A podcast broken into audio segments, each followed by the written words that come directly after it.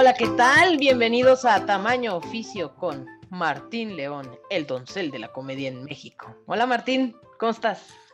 Hola, y también está conmigo Hanna, la lesbiana más profesional que yo conozco. ¿Qué cuentas? ¿Qué tal la chamba? Muy bien. Bueno, no he trabajado, Martín. he estado un poco de descanso obligatorio, pero está muy bien todo. La verdad es que me hacía falta esta recarga de baterías. Ah, sí. Toma cualquier descanso que puedas tomar cuando puedas, honestamente. La verdad es que sí estoy aprovechando estos días que de descanso para retomar energías y ya después regresaré a la chamba, porque si escuchan los últimos 15 episodios de tamaño oficio, oh, mucho trabajo, Martín. Esta vez me tomé un descanso y lo estoy aprovechando para, pues, cargar pilita. ¿Y tú, Martín? Tú sí estás trabajando. Sí, tuve ahí el día libre del Día de la Independencia. Pero la gente que me manda trabajo no se tomó el día libre para dejar de mandarme trabajo, entonces nada más se acumuló más trabajo. Digámosle que le doy un 7 en general a mi posición. Muy bien. No, vamos a hacer algo para que llegues por lo menos al 9, Martín. Pronto, pronto, estamos trabajando. Eso, me parece muy bien. ¿Y qué tal? ¿Cómo diste el grito? Un amigo hizo pozole, entonces fuimos a cenar pozole a su casa. Es un muy buen cocinero, entonces era un pozole delicioso. Tenía ahí todo para hacer, para prepararte tu, tu pozole. Fue muy delicioso. Luego el día siguiente mi roomie trajo pozole de la fiesta donde había ido. Y luego el fin de semana me dieron más pozole, entonces. A pozole. Pozole. Muy bien. Nosotras, fíjate que nos, se nos fue el pedo, la verdad. y nunca encargamos con tiempo el pozole. Entonces, pues quisimos conseguir el mero 15 pozole por Uber Eats. Y... fue horrible porque pedimos a un restaurante, no voy a decir el nombre nomás por buena gente, pedimos a un restaurante el pozole, era tipo 3 de la tarde, pensando en que eso se iba a cenar, ¿no? O sea, por eso se pidió a las 3 de la tarde, porque dije, ah, pues así si se tarda no hay bronca. Eran las 7 de la noche y el, el repartidor de, de Uber Eats seguía en ese restaurante esperando el pozole. Entonces yo le escribí así de, güey, ¿sigues ahí? O sea, yo dije, seguro ya se fue y ni siquiera pagó ahí la aplicación o qué onda. Y me pues dicen, sí. lo que pasa es que están tardando mucho en entregar los pedidos. Sabemos como 20 repartidores aquí esperando y van sacando un pedido cada 20 minutos y no sé cuándo salga el suyo, señorita. Le dije, ah, ok, no te preocupes, yo aquí espero. Obviamente yo solo pensaba en, voy a tener que compensar muy bien a este pobre hombre porque está perdiendo mucho tiempo y le tengo que dar una buena propina porque o sea, perdió prácticamente un día de trabajo por esperar mi pozole. Literal. A las nueve de la noche, más o menos, que me llega una cancelación de Uber Eats. Ah, lo sentimos, no vamos a poder surtir tu pedido. Seis horas esperando. Que estoy seguro que en Uber Eats debe ser un poquito como en Uber, donde esperan que canceles tú. Yo también estaba pensando eso, que estaban esperando a que yo cancelara, porque ya habían hecho el cargo, obviamente, ¿no? Y entonces, cuando tú cancelas, te cobran, ¿no? Sí. Entonces, y hay política, entonces después de que sé cuánto tiempo te dicen, oiga, es que ya empezaron a preparar su pedido, entonces ya no le vamos a reembolsar nada. Y tiene que estar completo. Entonces, obviamente yo ya en paralelo le, le había dicho a Ana, pues que onda unos tacos, ¿no? También es mexicano. Y pues pedimos unos tacos, ¿no? En paralelo y pues ya llegaron mis tacos y está después llegado la cancelación de, los pozoles. Así de unas quesadillas de tortillina tía rosa y queso manchego lala. Exacto, que era lo que había en el refri. Sentí muy feo por el vendedor porque pues evidentemente ya ni propina ni nada pudo recibir el cuate este y pues yo sí, pensaba como darle una muy buena propina. De verdad lo había pensado, dije, me va a salir más cara la propina que el pedido, pero no puedo dejar bailando a este chavo todo el día. Se está rifando por mí, yo me voy a rifar por él. Pero pues al final, pum, se canceló y pues ya ni cómo ayudar al muchacho y perdió todo su día de trabajo, que fue lo que más me dolió. Porque pues la verdad yo pedí mis tacos y al final recibí unos tacos para cenar y no me quedé sin cenar, vaya. Pero pues este chavo sí perdió seis horas de trabajo. Pues a final de cuentas, es interesante saber si, si hay algún tipo de compensación para alguien. Que estuvo esperando como los meros grandes ahí. Vamos a investigar. Y hablando de Uber. Hablando de Uber, justo. la invitada que tenemos hoy para la entrevista se llama Amy Herrera y pues es de mis mejores amigas. De hecho, es de mis primeras amigas cuando salí del closet, Martín. Imagínate, llevamos años de amistad. Es como una hermana para mí. Ella es músico, percusionista y es este conductor de Uber. ¿Cómo ves? Sí. Así es que. Pues, muy bien. Vamos a escuchar la entrevista.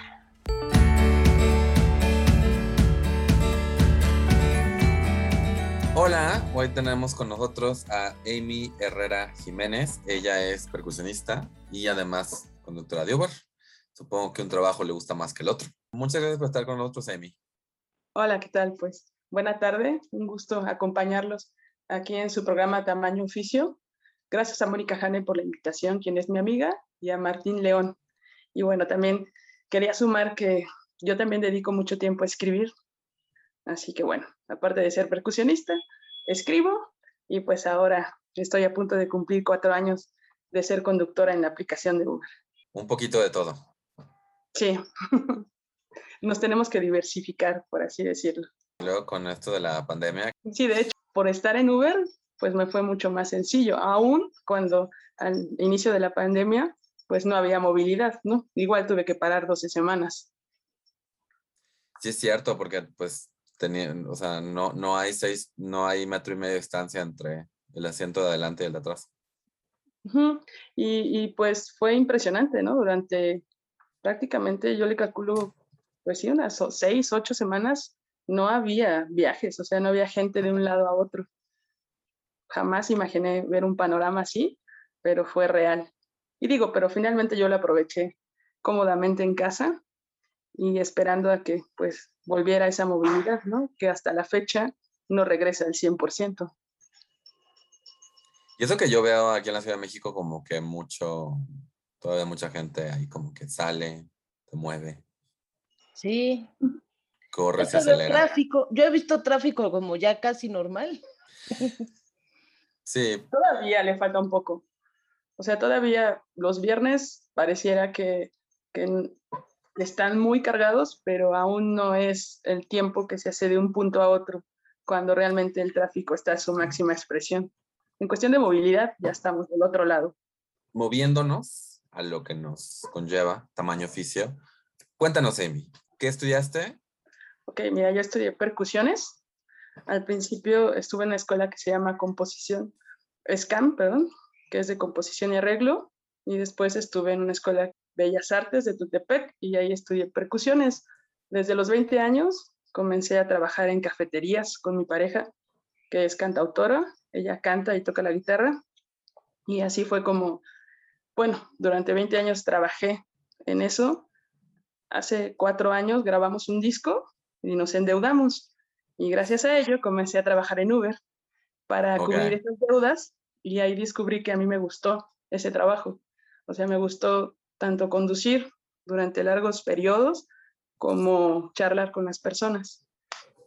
Y eso pues me ayuda también o me da mayor este, conocimiento de una sociedad, porque al final del día pues yo escribo y empezó a ser más, pues a quitarse todos esos límites con respecto a las, a los diferentes trabajos de las personas y como que siempre tenía una visión. Me conoces a las personas, pues te das cuenta que no es así, ¿no? Independientemente a qué se dediquen, pues cada persona tiene algo que enseñarte. Y eso es lo que más me gusta en Uber, poder charlar con las diferentes personas que coincido. Oye, y cuando empezaste con tu pareja a, trabajar en, en, estas cafeterías y demás, en todas las cafeterías sabían que eran pareja o nada más en algunos lugares, porque bueno, sé que tocaban en un lugar lésbico, entonces ahí todo el mundo sabíamos que eran pareja y ahí fue donde las conocí. Pero en los otros lugares donde tocaran o en los eventos privados, ¿sabían, no sabían o cómo lo manejaban? Sí, el primer lugar en el que empezamos a tocar era un lugar, una cafetería para personas gays y este y fue más sencillo porque al final del día los eventos, la mayoría de los eventos salían de ahí. Pero bueno, ya cuando tuvimos que ir a tocar a otros lugares, otras cafeterías o, bares, restaurantes, no, de hecho, nunca nos presentábamos como pareja. O sea, siempre nos presentábamos como un dueto musical y este y al final pues se iban enterando, obviamente, pues los meseros o las personas que te contrataban porque se daban cuenta del trato y demás, pero no era como nuestra pauta de presentación. Entrando al mundo de la música como percusionista, ¿cómo sentiste esa entrada? ¿Sentiste neutral, bienvenida? ¿Sentiste que era un mundo como mucho más lleno de, de gente heterosexual y hombres? ¿Cómo sentiste esta, esta entrada a tu mundo? Sí, de hecho, hasta ahora, en las escuelas de música que he estado, son muy pocas las mujeres que tocan percusiones. Y es muy pocas también los músicos, siempre son más hombres músicos que mujeres músicos. Y no obstante, la batería como tal, que es el instrumento que más toco, pues hay menos mujeres bateristas. Entonces siempre yo llamaba mucho la atención. O sea, siempre decían, ay, qué bien la mujer baterista. Y eso pues ya me daba un punto a favor. pero pues hasta que tocaba, pues ya sabían cómo tocaba, ¿no? Pero sí, por ser baterista y además también llamaba mucho la atención mis chinos, que yo tengo el cabello largo y chino, entonces creo que caía en gracia en ese entonces. Ahora sé que, bueno, que ser músico y ser mujer no es tan sencillo, porque no tenemos una imagen de una mujer músico al paso de los años. Está como muy, muy estereotipado, que son los hombres los que trabajan como músicos en los lugares. Entonces, conforme vas, no sé, a los 20 años, caes en gracia. Pero ya cuando tienes 30, 40 años, las personas ya se cuestionan así de por qué una mujer está en un escenario siendo músico, ¿no? Si están acostumbrados a, esa visión de que las mujeres a esa edad pues no son músicos. Sí. Entonces, bueno, pues sí hemos ido ahí, porque no obstante de ser pues, de músico, soy mujer y pues soy gay, ¿no? Entonces todo eso pues sí le suma o sí les quita un poquito su parámetro o su estereotipo de lo que se supone que es ser músico. También está muy relacionada la música con el alcohol, por ejemplo, y yo no consumo alcohol a estas fechas, tampoco fumo, ¿no? También el ser músico, pues implica ser de cierta forma o cierta postura o cierta rebeldía, y la realidad es otra. O sea, muchos músicos de escuela, y me sumo a ellos, este, nos gusta la música tal cual, ¿no? Y no por ello pues tomamos o fumamos o nos dedicamos a otras cosas que no tengan que ver con el estudio de la música. Y la música te, requiere mucho tiempo, o sea, lleva mucho tiempo este, dominar un instrumento y llevarlo a otro nivel. Así es, tenemos que ser muy dedicados en ello. Sí, es muy interesante eso que mencionas porque Jane y yo hacemos stand-up y Jane sí tomó una clase, eh, para nada, o sea, no fue toda una carrera, pero tomó, sí, como que se preparó. Yo honestamente mi, mi preparación fue ver un montón de comedia antes de, eh, pero justo lo que mencionas ahorita del amor a la música, a mí me pasa que a mí me encanta la comedia y sí parece que en los clubes donde se, se presenta está como el, el ticket de entrada que es esperamos que seas consumidor de alcohol, que... tú no tomas, Janes, si no me equivoco. No, no tomo. También soy como de como de las raditas. Tú dijiste muy bien, ¿no? Que falta representación y creo que eh, especialmente para mujeres no, no, heterosexuales sí hay un estereotipo de, de, que, de, que, cantan y cantan cierto tipo de canciones, ¿no? Eh, entonces, ¿a ti qué te inspiró a, a tomar la percusión? ¿Y qué es lo que esperas transmitir para inspirar a otras a que, te, a que sigan tus pasos? Cuando yo empecé a tocar percusiones, lo primero que llegó a mí fue una batería, pero a mí me llamaba la atención desde muy pequeña la música. Entonces yo ya traía esa espinita. Y cuando empecé a tocar la batería fue algo que me llenó totalmente. Y, no, y jamás cuestioné esta parte de, si, si lo tocaban hombres o mujeres. O sea, fue, fue el instrumento que a mí me llamó la atención. Es un instrumento más dinámico, es un instrumento que finalmente haces un ejercicio cuando tocas y que me llenó en todos los aspectos. Y pues yo, yo, yo les invitaría a las mujeres o, o en general a quien le guste un instrumento, siempre un instrumento te ayuda, es como una catarsis constante y te hace de alguna forma que desarrolles todo, todos, todos tus sentidos en un instante. O sea, todo lo que tú tienes dentro de ti sale cuando tocas un instrumento y toca mucha sensibilidad y es una forma de, de expresarte. Además, yo siempre cuando toco, para mí es un juego y hasta ahora siento que invito a ese juego a las personas. O sea, para mí es un juego y es algo que me divierte mucho.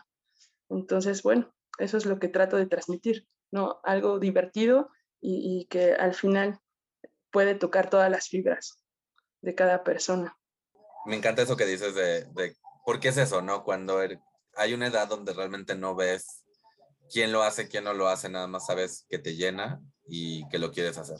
Y es muy, muy padre llegar sin ningún tipo de prejuicio a algo que te llena, como mencionas. Claro, y además eh, te decía que es algo que hay que estudiar mucho tiempo. O sea, pareciera que los músicos este, nacemos tocando, ¿no? Y que se ve muy sencillo, pero justo eso sencillo que se ve, detrás tiene mucho estudio, muchas, muchas, muchas horas de estudio.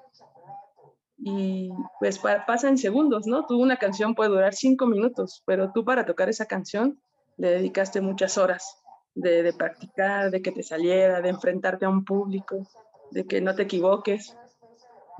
pues sí, lleva su tiempo. O sea, yo cada que escucho a alguien tocar, siempre lo escucho con esa apertura y, sé que cada persona tiene esa sensibilidad propia y única. Entonces eso para mí es maravilloso. O sea, escuchar a alguien más, yo siempre me quito mi, mi camiseta de músico y, y, pongo mi corazón cuando escucho tocar a alguien más. Oye, y una pregunta, Amy, a lo largo de los 20 años que estuvieron trabajando, tocando y haciendo música y así, ¿fueron viendo como un cambio relacionado a, la inclusión o discriminación? ¿Fueron viendo que, bueno, cada vez es más fácil o cada vez más difícil? Yo siempre lo vi como algo sencillo. Siempre vi que, que las personas lo recibían muy bien, porque siempre se enfocan en el talento de las personas, ¿no? Yo cuando realmente llego a, enfrentarme a una sociedad es más como conductora de Uber. Como conductora de Uber sí me he enfrentado a todas las posturas habidas y por haber en todos los estratos sociales. Y sí me he visto más expuesta. Es curioso porque cuando yo tocaba, pues tocaba para muchas personas al mismo tiempo, ¿no? Y no me sentía tan expuesta porque siempre había una batería delante de mí, o estaba Vicky delante de mí o los demás músicos delante de mí, me sentía protegida. Y ahora que empecé a, trabajar en Uber, me sentí mucho más expuesta. Y al final, cuando tú haces un trabajo donde estás expuesto constantemente, pues hay un mayor escrutinio sobre ti, ¿no? Y tú te vuelves un espejo. O sea, las personas te ven y tú los ves de reojo, pero en realidad no los ves, pero ellos te vienen observando totalmente. Y pues para eso se requiere una energía, ¿no? Yo requerí sacar como todo lo que yo tenía, todas mis cualidades, toda mi, seguridad para plantarme en donde estaba y poder este, conducir de la mejor manera posible y en esta ciudad que es caótica, ¿no?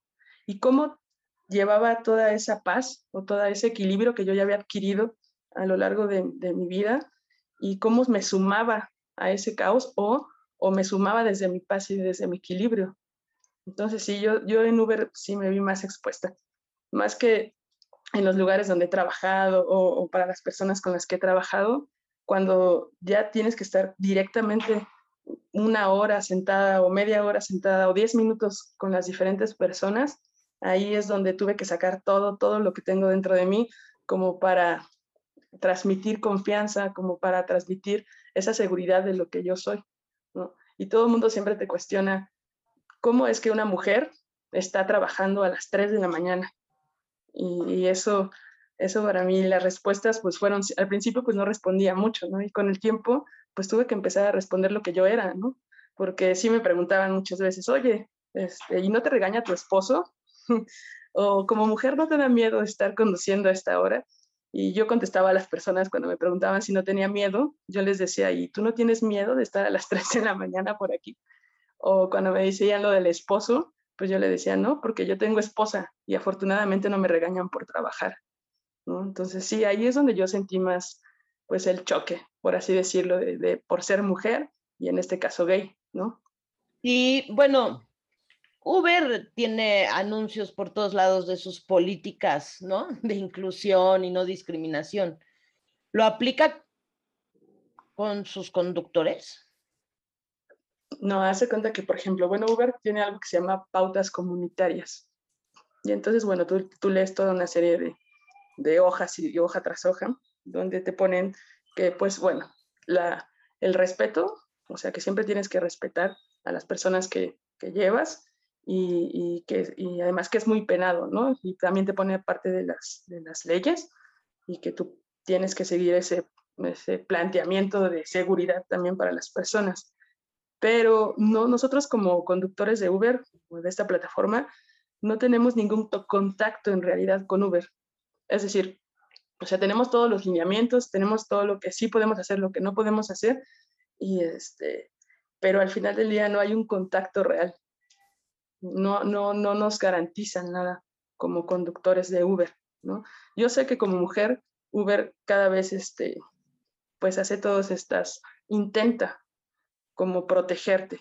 Mm, yo hoy en día ya tengo una función donde puedo aceptar solo viajes con mujeres y puedo rechazar si esas mujeres o esas personas se las pidieron a otra persona el Uber, pero yo hasta ahora no he aceptado la función porque yo me siento segura. O sea, yo no tengo ningún problema de llevar hombre, mujer, ¿no? Al contrario, o sea, siento que al final del día disminuiría mi probabilidad de tener muchos viajes. Sí, claro. Pero sí, o sea, yo siento que Uber sí lo maneja, es decir, no sé, antes de la marcha nos manda un desplegado de, información donde tenemos que respetar, ¿no? También nos invita a respetar a las personas con capacidades diferentes, no debemos discriminar a, pues si tienen perros o si llevan este, silla de ruedas, tenemos que ser eh, participativos, ¿no? Y no, no debemos negar esos viajes.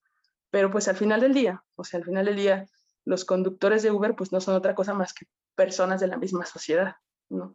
Entonces pues no dudo que existan conductores que pues discriminen o no dudo que existan conductores que no sean respetuosos, pero son muy castigados. Es decir, Uber sí te da de baja. O sea, si tú eres reportado por algo que pasó esos lineamientos o sus pautas comunitarias, Uber te da de baja. Los casos que yo conozco son casos de drag queens y de mujeres trans, que cuando llega el chofer o cuando se da cuenta, como que hace de les o sea, o no los, o no los deja subir, o no les deja subir, o no, o ya que se da cuenta o que sospecha, es como de, ah, no, hasta aquí llego, voy a cerrar la aplicación, bye como dices, o sea, Uber sí intenta tener una, presentarse de una manera de, estamos en contra de discriminación y toma, toma cartas en el asunto. No he seguido, no, no puedo mentir y, decir que he seguido en todos los casos, pero al menos en los que yo sé, eh, sí, sí, sí se ha dado de baja.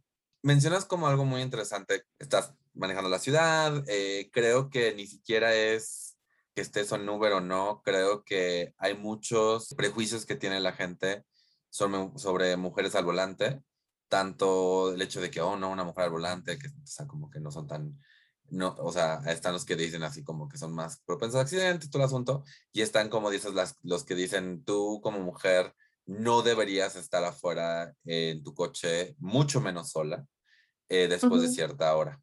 Lo que de verdad yo, yo te aplaudo es eso, es que estés visibilizando que no solamente una mujer, pero una mujer eh, lesbiana puede estar trabajando en Uber y además te estás poniendo en una situación, como dices, donde la gente puede decirte, ah, pues yo no creo que el, que el homosexual, porque a mí me han tocado del, del, otro lado, o sea, conductores tanto de Uber como de Didi que de repente sacan como comentarios así como de, precisamente cerca de la marcha y así. ¿Tú cuál crees que ha sido de las eh, conversaciones más valiosas que has tenido eh, trabajando como conductora de Uber? Bueno, yo hasta ahora, eh, desde que empecé a conducir en Uber. Que son cuatro años, ¿verdad? Ajá, ya voy para cuatro años. He tenido conversaciones muy luminosas. O sea, siempre en el camino me encuentro esas personas especiales, esas personas empáticas, respetuosas, y, se da el diálogo. O sea, yo permito el diálogo, pero también las personas permiten el diálogo, ¿no? Y hasta el momento no, no podría decir que es una sola plática o una sola conversación que me ha sido grata. Han sido muchas, muchas, muchas pláticas, ¿no? A muchas personas las que recuerdo. Y a mí me toca pues también ser como psicóloga para las personas, porque pues sí, o sea, al final a veces recoges a personas que están en crisis, ¿no? Que van de un punto a otro, pero a lo mejor ese día dejaron su casa, o se divorciaron, o, acaban de perder a su hermano, papá, o salen del hospital, o, se dirigen a un hospital porque van a operar a una persona. Entonces me toca de todo, ¿no? Y me han, me han tocado momentos de crisis donde yo tengo que, pues, guardar la calma y siempre, este, a mí me gusta, pues, ayudar a las personas. me, me gusta transmitir un mensaje positivo y, me gusta este, que se sientan abrazadas por mí. Y, yo sé que, bueno, mi, mi, trabajo es llevar a las personas de un punto a otro, ¿no? Pero desde que yo inicié eh, mi trabajo en Uber, me di cuenta que en efecto, ese era, iba a ser mi trabajo y por ello me iban a remunerar. Pero yo no soy de las personas que se quede a la mitad. O sea, a mí me gusta entregarme tal cual. Entonces, pues Uber no es la excepción. Y entonces siempre trato como de, de darme y, trato de, ser una escucha para esas personas y pues no siempre solo soy como escucha, ¿no? También soy locutora. Y entonces en esa locución pues trato de, compartirme, ¿no? Entonces siempre genero esa confianza o trato de que vean esa confianza en mí y, sobre todo de que se den cuenta que no por ser mujer estoy limitada, ¿no? De hecho, el, el ser mujer solo es una, forma de, división en la sociedad, porque yo me considero, antes de ser mujer, me considero ser humano. Y como ser humano, todos tenemos cualidades, este, sentimos, y es muy complejo lo que experimentamos cada uno, ¿no? Pero yo sí, sí, siempre invito a la sociedad a que vean un paso atrás, o sea, un paso, no, no es que yo sea mujer o hombre, simplemente soy un ser humano frente a otro ser humano. Y yo trato de ver a las personas como seres humanos, no limitarlas tampoco, si son mujeres, si son hombres, o en mi caso, pues pertenezco a la, comunidad LGBT más y por ende se supondría que sería más abierta, ¿no? Pero mi apertura yo no la encontré en la comunidad, por ejemplo. Yo cuando entré o tuve mis primeros contactos con la comunidad, me di cuenta que era lo mismo, o sea, que eran parte de una sociedad ahora un poquito más segmentada, pero, eh, pero llegábamos al mismo punto, ¿no? Es, es decir, tú tienes dinero o no tienes dinero, eres alto, no eres alto, eres gordo, eres flaco, vistes bien, no vistes bien, hablas bien, no hablas bien. Entonces, no se, se supondría que seríamos más abiertos, pero la realidad es que muchas personas son muy cerradas, aún siendo parte de la comunidad. Entonces, pues yo siempre voy también un paso más atrás, ¿no? Antes de, de pertenecer o no pertenecer a una comunidad, pues hay que fomentar el respeto, sobre todo respetarnos, porque para exigir respeto primero debemos de respetarnos nosotros mismos, ¿no? Y, darse cuenta que la aceptación no es otra cosa que tu propia aceptación. Y esa aceptación al final te permite fluir en los diferentes ámbitos y te permite dar ese mensaje. Yo también creo que cada persona es un testimonio de vida, ¿no? Y que ese testimonio se refleja y, y qué dice de ti, ¿no? Eh, y mi mensaje siempre es de seguridad, mi mensaje es de alegría, de amor y sobre todo de, una persona que se acepta tal cual, ¿no? Y que tiene todas esas cualidades, pero también soy muy empática y puedo mostrar esa empatía a quien sea y esa humanidad a quien sea.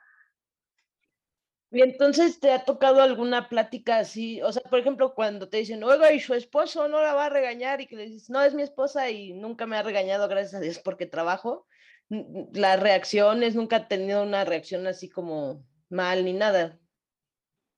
No, hasta ahora las reacciones siempre han sido muy positivas. O sea, la gente siempre termina diciéndome que yo la saco de su, de su parámetro. O sea, que yo es como si la sacudiera por un instante.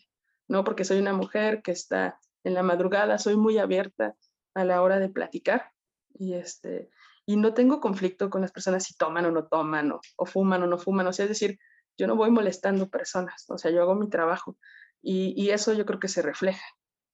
Y más bien con mis pasajeros es muy curioso porque a veces, pues, no sé, se te cruza alguien o se pasa el de la bicicleta, en fin, y, y terminan insultando ellos y no yo. ¿No? Ellos no se dan cuenta que a mí no se me cruza un coche en el día, se me cruzan 100 coches en el día y pasan cientos de personas eh, imprudentemente. Entonces yo ya no reacciono a ello. O sea, simplemente yo, yo estoy muy atenta a que jamás tenga una, un accidente, ¿no? Entonces, pero ya no reacciono, ya no me enojo, o sea, yo ya no me sumo al caos, pero es muy curioso ver cómo las personas sí reaccionan a ello y, y terminan insultando al de adelante cuando la que va conduciendo no lo hace. ¿No? Pero bueno, eh, entiendo que, que parte de, del conflicto pues están las personas. Y yo hace mucho tiempo entendí que, que las personas hablaban de sí mismas, o sea, no hablan de mí. Aun cuando yo sea ese testimonio de vida y, y yo pueda transmitirles algo diferente, al final pues ellos tienen su perspectiva de las cosas y hablan de sí mismas, ¿no? Entonces, bueno, yo regularmente las dejo que las personas hablen y hablen y, y, trato de ser participativa, pero hasta cierto punto, ¿no? En un punto donde, donde pues no se pierde ese respeto sobre todo. Nunca me ha pasado, o sea, solo he tenido como dos veces que dos este, personas que venían en estado de ebriedad que en su momento quisieron faltarme el respeto, pero entonces ahí pues sale la otra parte de ti, ¿no? Que es el carácter. Entonces yo tengo todas las, las armas y las herramientas para decir, oye, no, o sea, por aquí no es la cosa, y, y, y sin agredir y sin más ni más, pues ya cuando te plantas bien, eh, la persona no, no, le queda otra más que pues guardar silencio y guardarse sus comentarios, ¿no? Ah, y, y, han sido pocas, no sé, personas que vienen de, del interior de la República o extranjeros que sí se cuestionan mucho esta parte porque pues a lo mejor son más machistas en el otro lado, o no sé. Entonces sí es así de cómo me va a llevar a una mujer a mí, ¿no? O, o personas que son muy controladoras, desde que se suben, pues intentan controlar todo lo que está a su alrededor y, y, eso te incluye a ti, ¿no? O me ha tocado alguna vez, llevé a un este, dueño de una fábrica y pues ese día yo tenía un, yo manejaba un coche negro y, y este, y eran como dos calles así inmensas de terracería, ¿no? Y, y, la actitud de ese señor desde el principio fue así muy prepotente, todo el tiempo fue prepotente, ¿no? Y ahí sí fue de las pocas veces que no me porté bien en Uber. Y pues no lo dejé, o sea, me dijo, es que la fábrica está allá y yo, pues sí, pero yo no entro a terracería. No, hombre, no lo hubiera hecho, sí, sí se enojó bastante, pero una persona tan prepotente que, que al final, ¿no? De esas pocas cosas que reaccionas y, y, pues no lo dejé, supongo que me reportó y de todo, pero este, pues tuvo que caminar la terracería, ¿no? Bien hecho. Pero han sido pocas veces las que yo reacciono regularmente siempre es de una manera afable. Ok.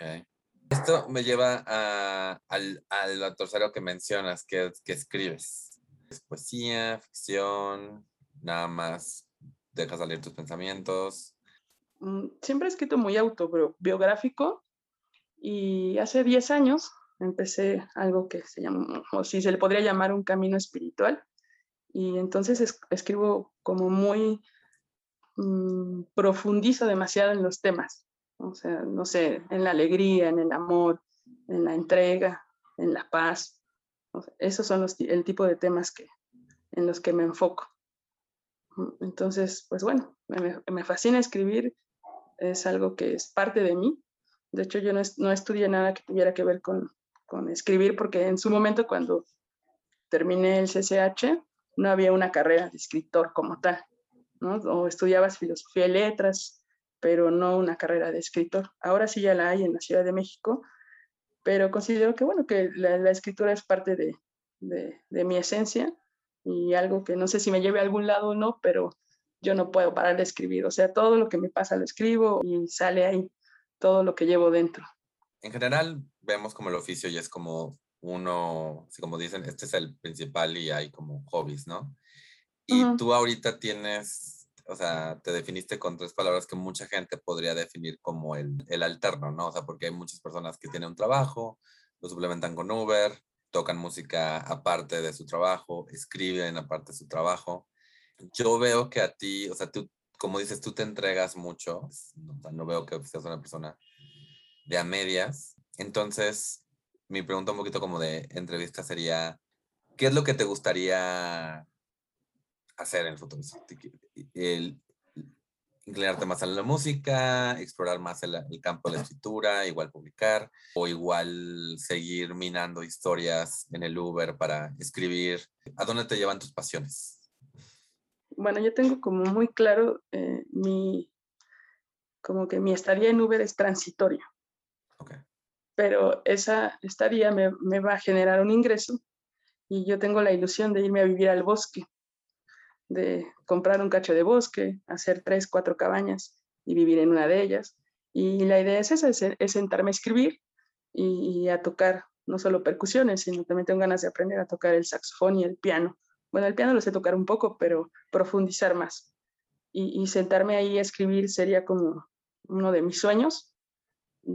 pero yo sé que en el camino, este, todo, todo, todas mis experiencias que vaya recopilando en Uber, pues me van a ayudar a ese contexto y, a quitar mis límites también. Te digo que, cuando estás realmente en una sociedad, es decir, cuando te sientas con las diferentes personas día tras día tras día, y no solo una persona, sino muchas personas, entonces puedes profundizar en esa sociedad y darte un panorama más abierto, no, tan cerrado de lo que son o, o, tú supones que son las cosas, ¿no?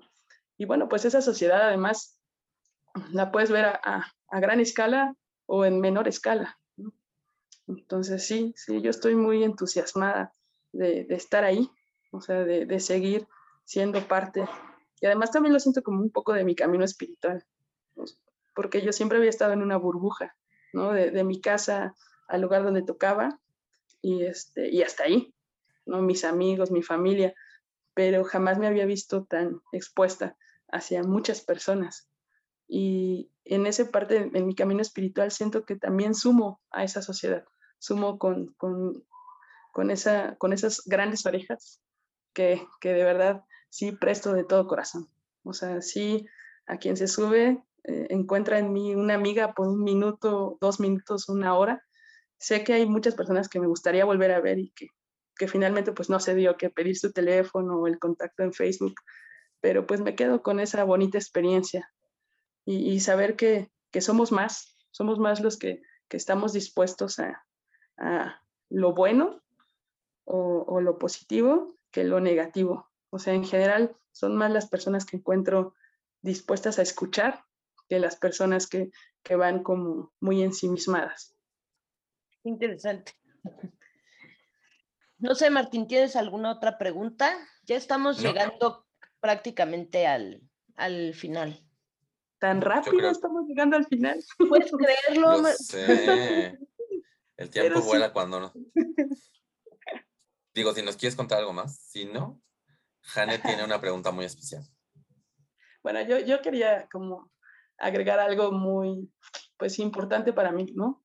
Yo, yo siempre he visto una sociedad en la que la orientación sexual y la identidad de género sean algo mm, pues yo no podría decir la palabra natural, o sea, pero que alguien, que las personas en su momento se cuestionaran cuál es su orientación sexual o cuál es su identidad de género realmente, ¿no? Y que no fuera algo tan impuesto, o sea, que, que no fuera solo un esquema, porque al final del día, cuando tú decides o cuando tú eliges una orientación sexual diferente al esquema, pues pasas por una crisis, ¿no? Porque a ti te educaron desde niño en un esquema.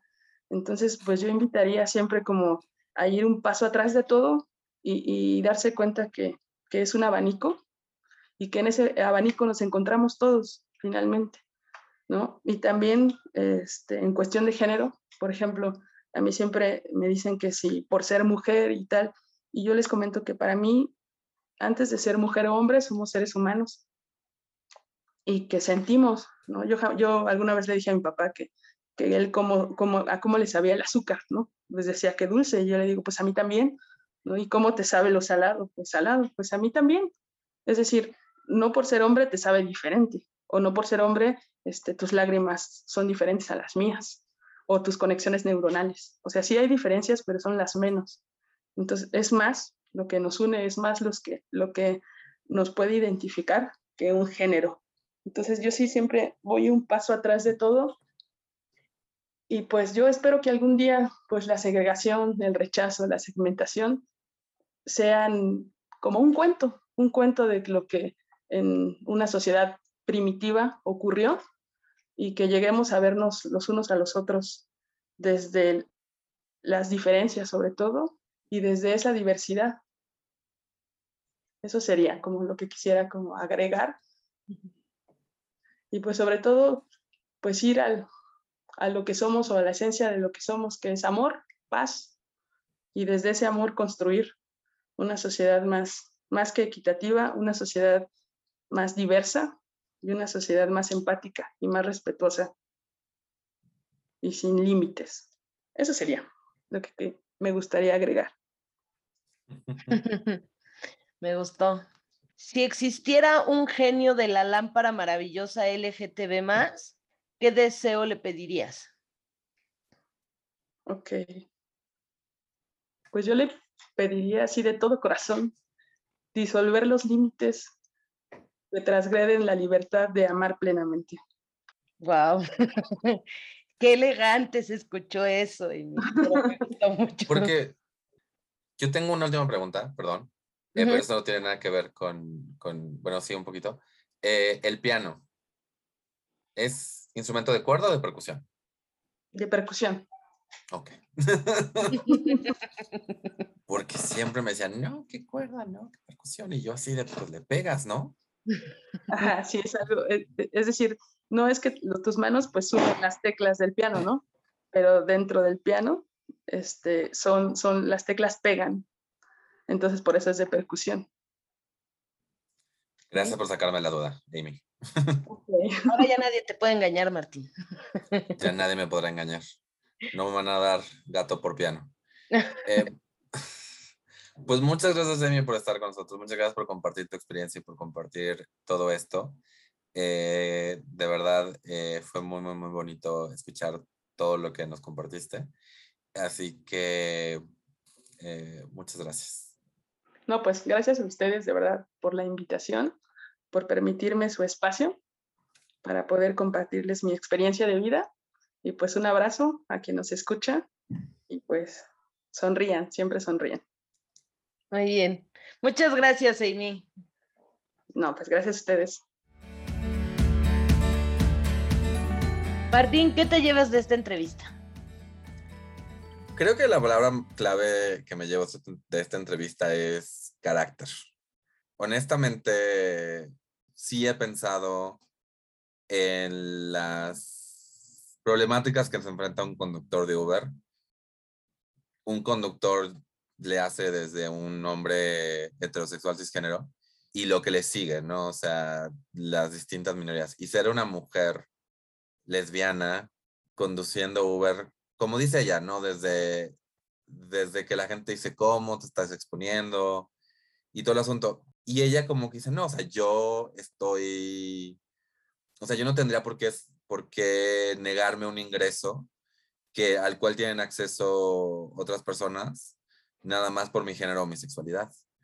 Y ella en ese lugar eh, ha logrado tener conversaciones que no se tendrían de otra manera. Yo creo que el trayecto de Uber, aunque a mucha gente no le gusta hablar con su conductor de Uber, o sea, creo que sí es un lugar donde puede ser una conexión rápida, pero donde, donde no tienes razón para para mentir y no tienes razón para agredir.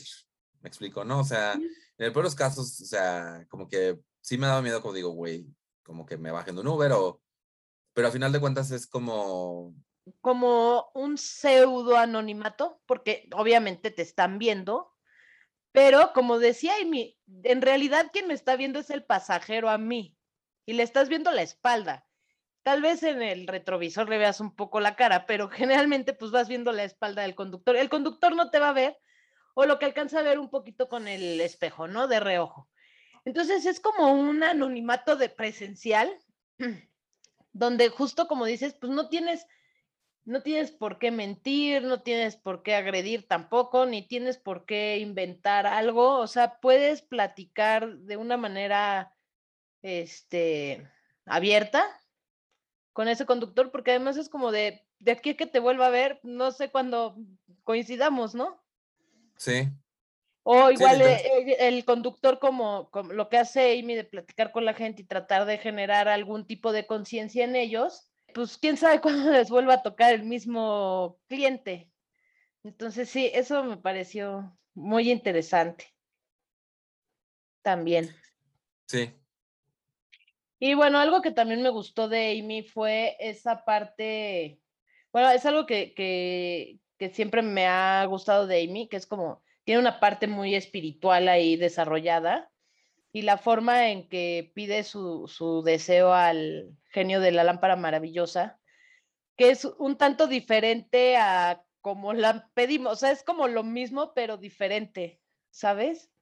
Porque fue como, vamos a eliminarlos, o sea, en lugar de decir, quiero que se incluya esto, fue como, vamos a eliminar todo lo demás para que al final quede incluido lo que yo quiero que Exacto. incluya. Entonces, esa forma eh, diferente de darle la vuelta a la moneda, también me la llevo y me gustó mucho y, me hace reflexionar de tal vez sería mucho más fácil, en lugar de tratar de incluir algo, mejor eliminar lo que estorba para, para, para que sea incluido. resultado. O sea, al momento en que si nosotros lográramos, que me recuerda un poco la conversación con Elisa Sonrisa, o creo que sí fue Elisa Sonrisa o Ofelia Pastrana, donde decían que lo que tienes que hacer es, además de castigar la homofobia y hacerla visible, o sea, que como que siempre nos enfocamos en vamos a darle visibilidad a la comunidad LGTB más, pero no le estás dando visibilidad a esa homofobia o a esa LGBT fobia, porque es de todas las, las letras, ¿no? Y si le dieras más visibilidad a ese problema que sí está existiendo, al, momento en que lo lograras eliminar, pues ya en automático estarías incluyendo. Entonces, eso también me, me gustó, me llevo. Sí, sí, sí. De nuevo, creo que la palabra clave para mí fue carácter.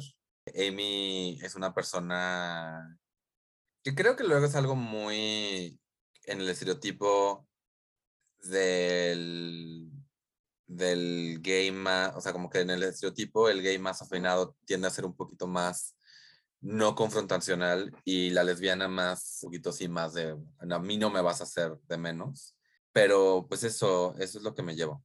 Porque además, pues hablamos bastante de, de su trabajo como conductora de Uber, pero también pues habló de lo mismo que fue llegar al mundo de la música y de las percusiones, que también es un mundo bastante lleno de hombres, y, y no, dejarse, y no dejarse intimidar, que creo que eso es de donde viene el carácter, es no, tú quieres que yo reaccione de cierta manera a tu prejuicio y yo no lo voy a hacer. Y eso creo que fue lo más valioso. Exacto. Y la pasión con que hace todo, ¿no? La pasión con que hace la música, la pasión con que hace todo su trabajo. Yo la conozco y siempre es como muy entregada a lo que haga, o sea, y en su, con su pareja es muy entregada y con su trabajo es muy, o sea, siempre es como muy así, con mucha pasión hace las cosas y, y con mucha entrega. Entonces, este, pues es de las cosas que me gusta de, de, de ella. Sí, sí, fue una plática muy, muy padre y pues esperamos que todos los hayan disfrutado. Y para eso está el podcast, ¿no? Es, estamos en todos lados pero también parte de estar en todos lados es, hay gente con el valor de estar en todos lados y que está dispuesto a, a, a no tomar un, un, prejuicio o una idea errónea y decir, bueno, ¿por qué no? Porque yo no podría estar ahí. Y ahí está. Entonces, Exacto. Eso sería lo que me llevo de esta entrevista. Muy bien, Martín. Pues ahora vamos a pasar a nuestra área de noticias, novedades y recomendaciones y todo lo demás, misceláneos. Exacto. si esto es algo Godín, Martín, deberíamos de llevar nuestra minuta para decir, el primer punto de la minuta es saludarnos, el segundo punto es la entrevista, el tercer punto, sí, sí, sí. comentarios de qué nos llevamos de la entrevista y después el misceláneos que puede incluir noticias, recomendaciones, Voy a hacer, gente, les prometo, a la el próximo podcast lo voy a presentar como minuta. Me late. más godín esto. Ahora sí, Martín, ¿qué noticia nos traes? Eh, recientemente en Texas eh, se hizo, pasó una ley que disminuyó las semanas que, en las que puede una mujer tener un aborto a seis semanas, lo cual pues básicamente hace casi legal el aborto por porque muchas mujeres para cuando ya se enteran que tienen, que están embarazadas ya pasaron a seis semanas. La persona que, está, que estuvo a cargo de, de hacer esta, esta ley, que son Jonathan Mitchell y Adam Mortara, están yéndose ahora en contra de las, de las reformas que ha habido en Estados Unidos, que están, que hicieron primero, que primero quitaron la sodomía como crimen y segundo dieron pie a que hubiera matrimonio igualitario. Según ellos, estos son derechos inventados por las cortes a comportamientos homosexuales y matrimonio del mismo sexo. Estos derechos, como el derecho al aborto, y, y dije derecho con comillas eh, al aire, porque ellos dicen que son derechos comillas, son como el derecho al aborto, son invenciones judiciales y no tienen ningún, ninguna fuente de ser ley eh, que, los, que los justifique. Dicen que el derecho a casarte con alguien del sexo opuesto tiene que ver con la historia de la nación, el, casarte con alguien del, sexo, del mismo sexo, obviamente no.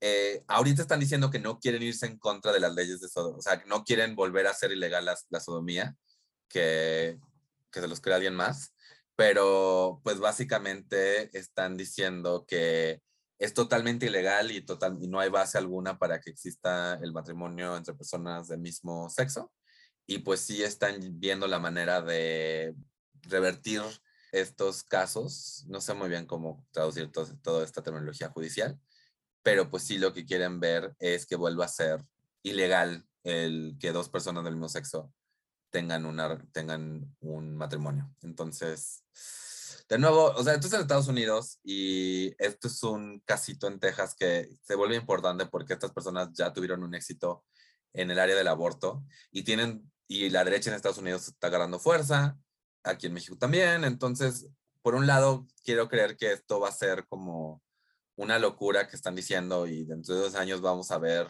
eh, un avance de nuevo hacia tolerancia y hacia aceptación y hacia diversidad.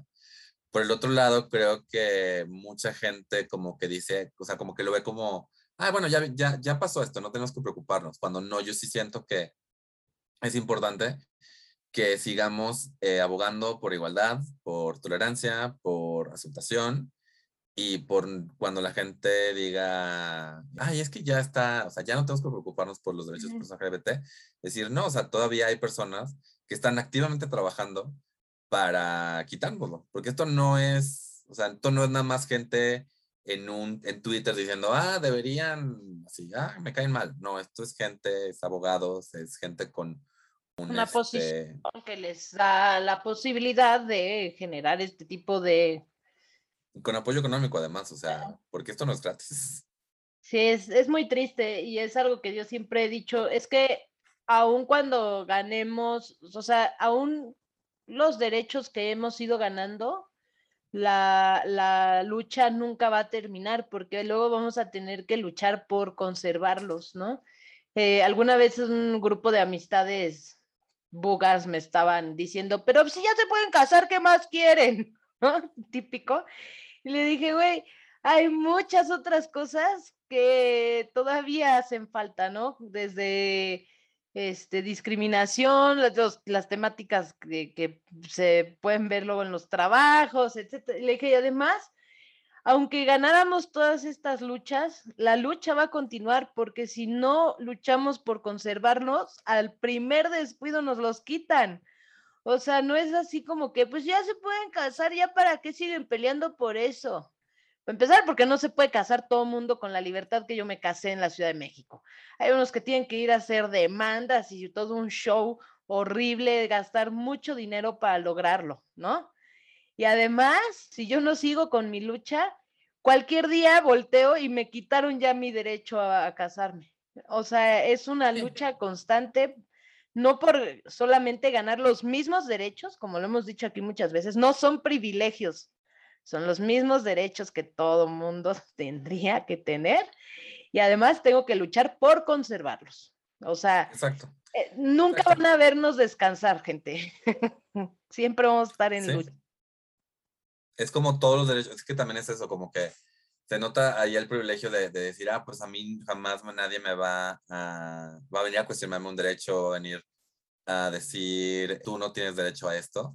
Y la verdad es que el problema con la derecha y el problema con, el, con las ideas este, fascistas es que sí se está buscando que haya una clase privilegiada bajo la ley.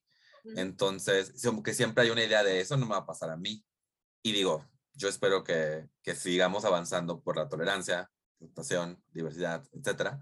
Pero también el cuidar a las minorías es cuidar a todos. O sea, porque en, un, en una situación de pérdida de derechos, los primeros que los pierden son las minorías. Y, hay, y la gente dice, ah, pero pues es la minoría, a mí nunca van a quitar un derecho. Para cuando se enteran, entonces ya, ya, es demasiado tarde, corazón. Entonces, es mejor de nuevo cuidarnos entre todos y no descuidar los derechos de un grupo nada más porque son minoría.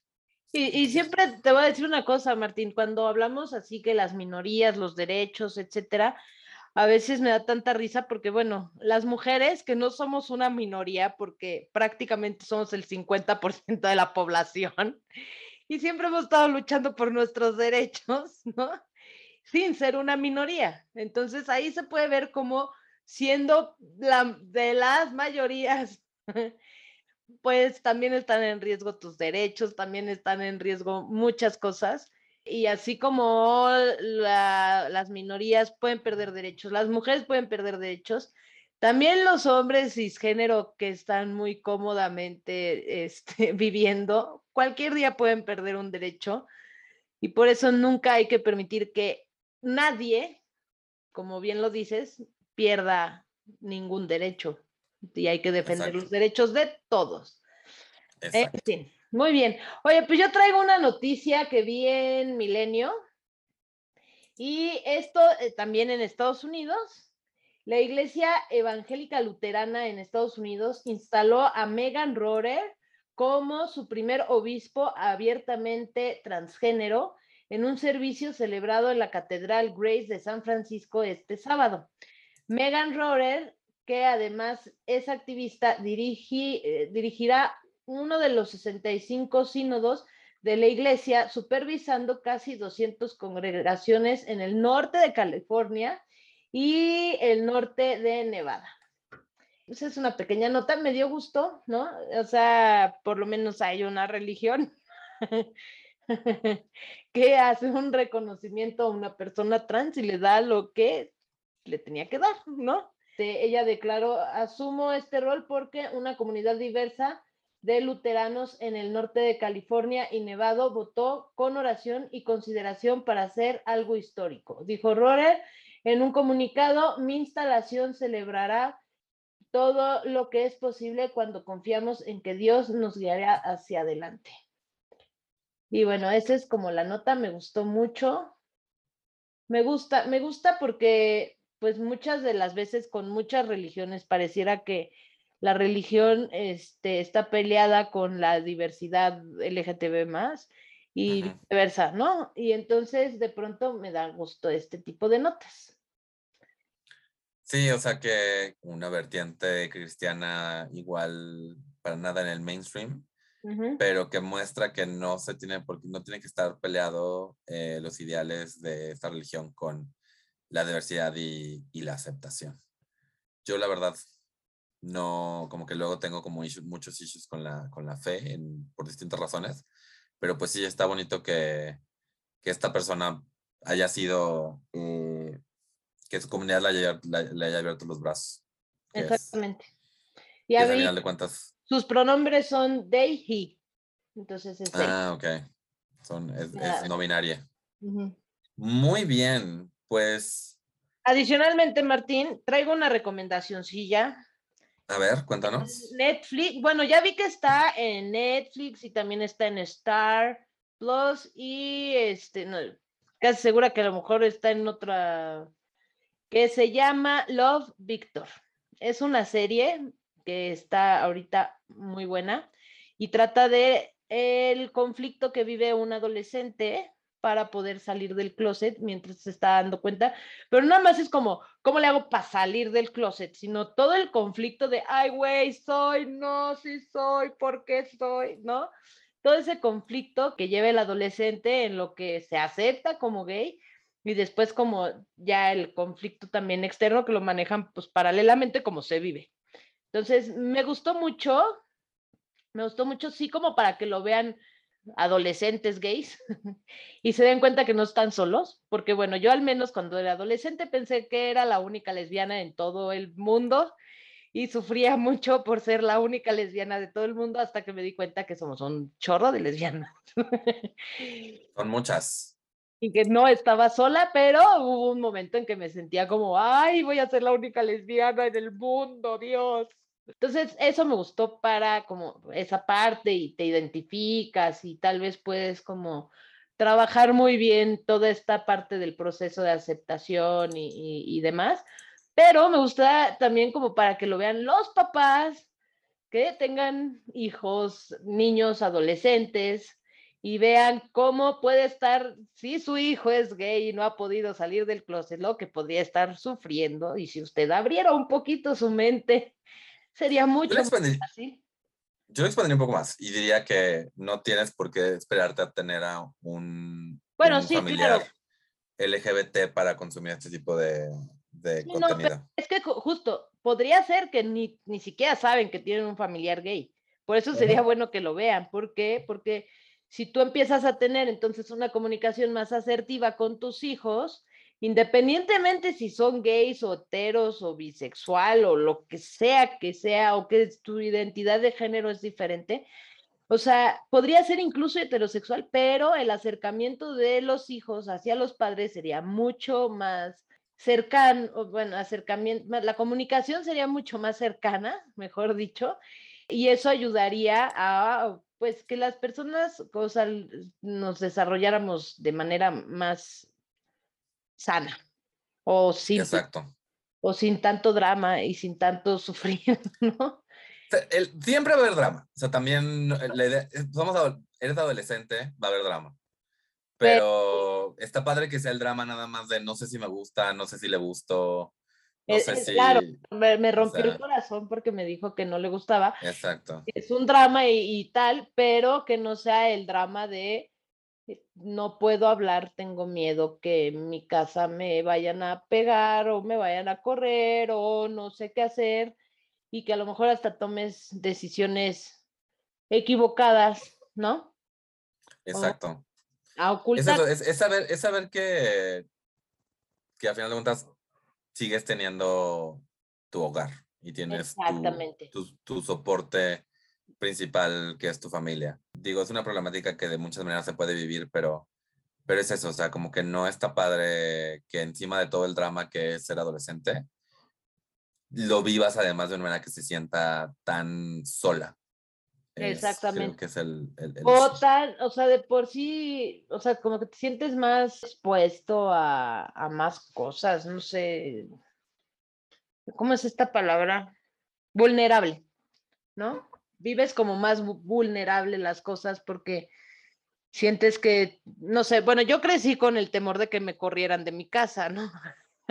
y toda la adolescencia nunca quise hablar, quería acercarme a hablar con mi mamá, pero a la vez me daba mucho miedo porque porque me daba miedo que me corriera de la casa, porque a mi primo gay lo habían corrido de su casa. Y yo decía, si yo hablo, me van a correr y tengo 14 años, ¿dónde demonios me voy a meter? Y cómo voy a acabar de estudiar y cómo, o sea, qué voy a comer, dónde voy a dormir, mis hermanos ya no los voy a ver.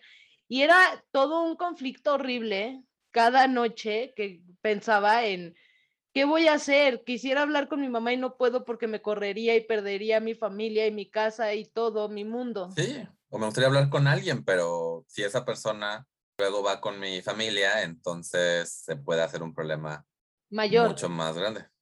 Exacto, entonces te sientes mucho más vulnerable y pues sí, dejas de enfocarte a veces hasta en lo importante, ¿no? Exacto. eso, esa es mi recomendación. Véanla, está bonita, es como una historia así chidita de, del adolescente, está bonita la historia y puede, si lo abrimos las mentes, pues puedes llegar a buenas reflexiones hacia, hacia ese mundo gay adolescente.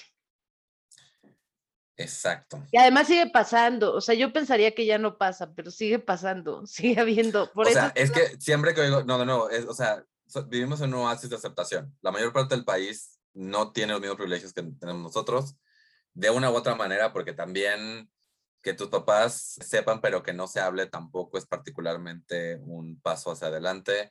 La mayor parte del mundo todavía tiene mucho, tiene mucho que hacer en materia de aceptación y de, y de y estos avances. Creo que, de nuevo, no se trata de decir, ya se pueden casar, ¿qué más quieren? Se trata de pensar, bueno, o sea, ¿cómo hago para que, para que, para que no exista una discriminación hacia personas LGBT?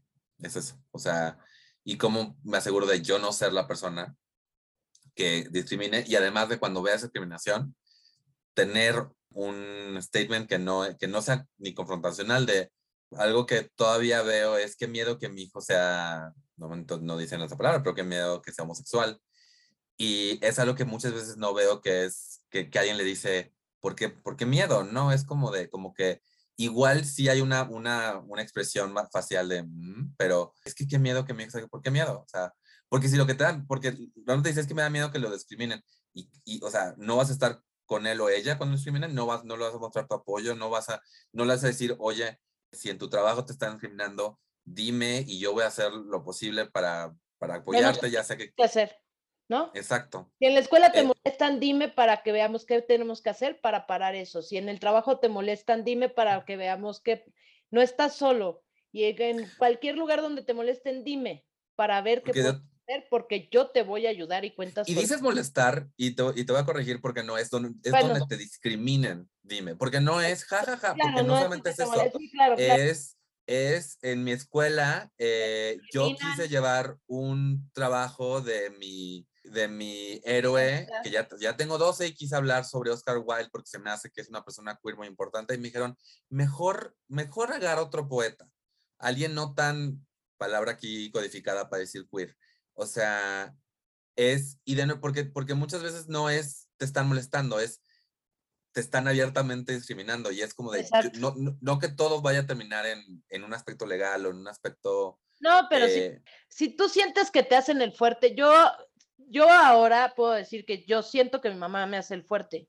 O sea, sé que cuento con el apoyo de mi mamá y que cualquier día, si lo necesito, levanto la mano y le digo, mamá, ayuda.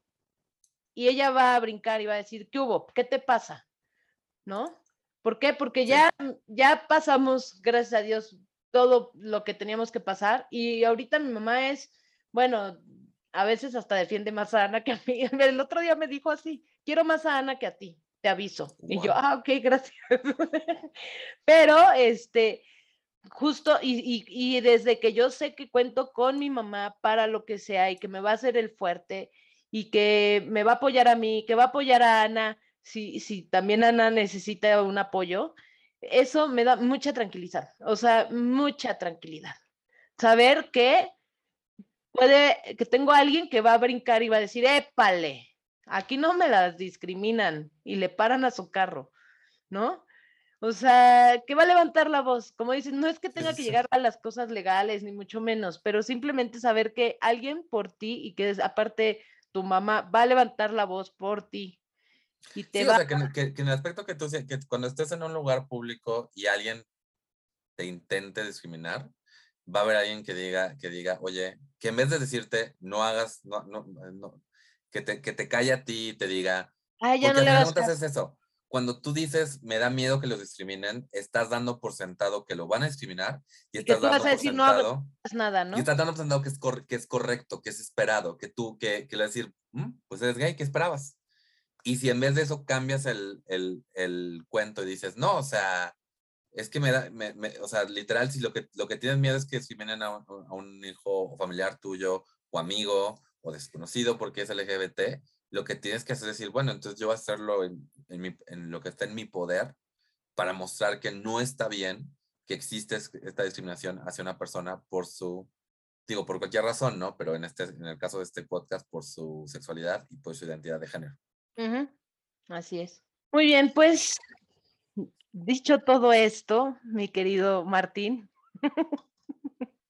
Esto va a durar dos horas. Pues sí, ¿dónde te pueden encontrar, Jane? A mí me pueden encontrar en todas las redes sociales como Comedia con H. Me pueden encontrar como Mintonarel. Chequen ahí mis redes porque vienen algunos shows ya presenciales eh, pronto y algunos también de impro en línea. Eh, nos pueden seguir como Tamaño Oficio Podcast en Twitter y en Facebook. Y habiendo dicho eso, saludos cordiales. Vámonos que aquí espantan.